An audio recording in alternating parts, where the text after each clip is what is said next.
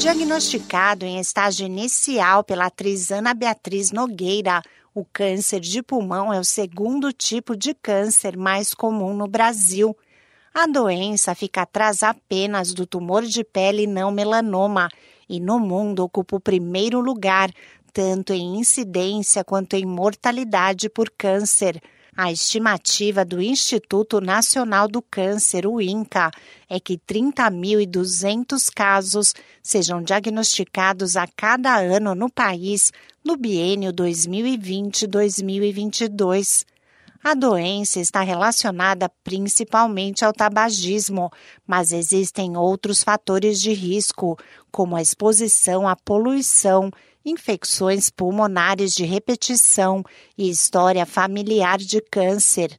A atriz Ana Beatriz Nogueira recebeu o diagnóstico ao investigar sintomas de influenza e passará por cirurgia para a retirada de um pequeno tumor, com breve previsão de retorno ao trabalho.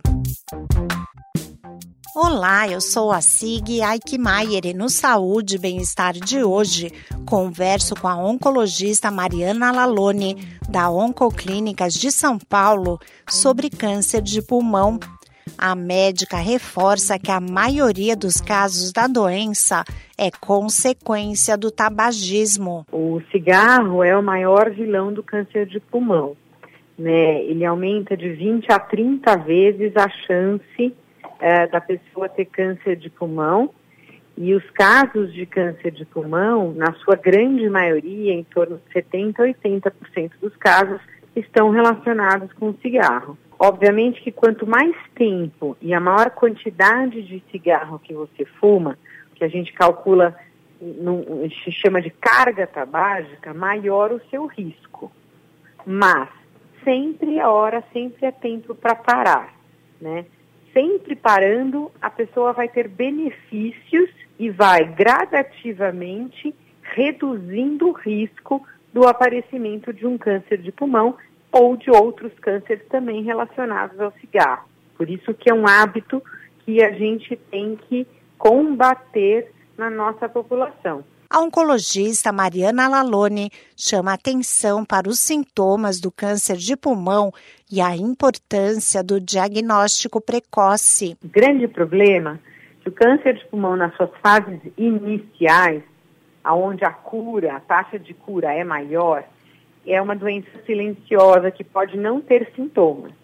Mas, quando ele dá sintomas, pode ser infecções recorrentes de pulmão, tosse, dor torácica, uh, catarro com sangue. Então, qualquer alteração, qualquer sintoma, principalmente na população de risco que é tabagista, as pessoas que fumam, é necessário investigação, é necessário uma ida ao médico. De acordo com a especialista, existem três pilares para o tratamento do câncer de pulmão: a cirurgia, a radioterapia e o tratamento sistêmico, seja uh, com quimioterapia, ou seja com imunoterapia, ou seja com droga-alvo. Então, hoje a gente tem uma capacidade de diagnóstico muito melhor para escolher para cada situação o que é mais adequado o tratamento do câncer de pulmão melhorou muito nas suas mais diferentes áreas, né? na área cirúrgica com novas tecnologias, na radioterapia com novas tecnologias e no tratamento da doença como um todo, na quimioterapia, na imunoterapia e nas drogas direcionadas para algumas alterações moleculares do câncer de pulmão. Então, hoje a gente uh, tem é, uma taxa de cura muito melhor, porque a gente melhorou muito as várias modalidades do tratamento do câncer de pulmão. Quanto mais cedo a doença é descoberta, maiores são as chances de cura. Por isso, em caso de tosse persistente, o ideal é procurar um médico para investigar a causa. Esse podcast é uma produção da Rádio 2.